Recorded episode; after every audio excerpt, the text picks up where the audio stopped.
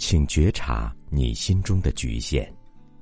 你会发现，你会间接的透过比较来认识它。但是，你不能把心中的局限变成一种抽象的东西，因为这只是头脑的理解罢了。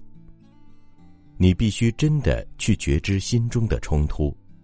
当外来的挑战和心中的反应无法调和时，冲突就产生了。这份冲突就是局限的产物。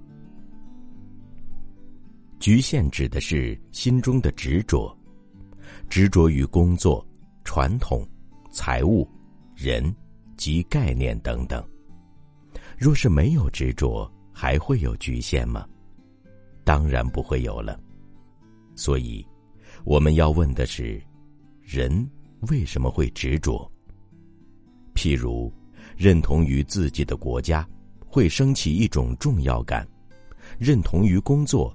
也会有一种重要感，我们会把家庭或财务都当成自己，我们所执着的对象，变成了一种逃避空虚的工具。执着就是一种逃避，而逃避又会强化心中的局限。